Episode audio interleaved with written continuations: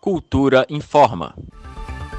Criar um mural virtual para expor a criatividade e o colorido da arte do grafite do Distrito Federal. Esse é o objetivo do Festival Grafite em Casa, organizado pelo Comitê Permanente do Grafite em parceria com a Secretaria de Cultura e Economia Criativa. A campanha tem como objetivo levar para as redes sociais exemplos da arte urbana produzida no DF e nas cidades do entorno. A ideia foi bem recebida pelos artistas, Sabrina Falcão disse que considera a iniciativa interessante para a valorização dessa expressão artística.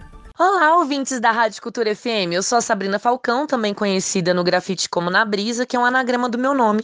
Já estou me preparando para participar desse festival. Penso que iniciativas como essa valorizam o grafite como expressão e traz o reconhecimento da importância que o grafite tem. Então, fique em casa e não deixe de acompanhar o Festival de Grafite em Casa aí, da sua casa. Um beijo!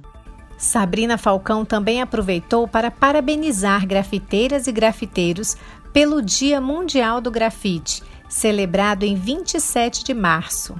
Dia 27 a gente comemorou o Dia do Grafite, então eu quero aproveitar a oportunidade e parabenizar todos os grafiteiros e grafiteiras, em especial as grafiteiras do Distrito Federal em torno que sempre me serviram como referência. A essas minhas parceiras de caminhada, toda a minha admiração e respeito.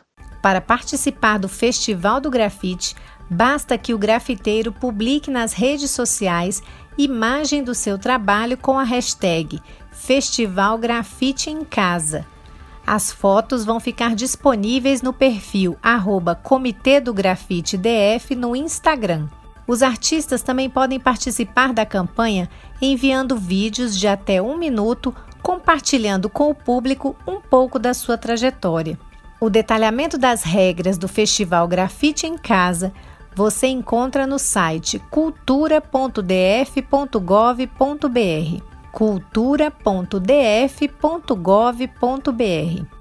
Nita Queiroz para a Cultura FM. Cultura FM 100,9.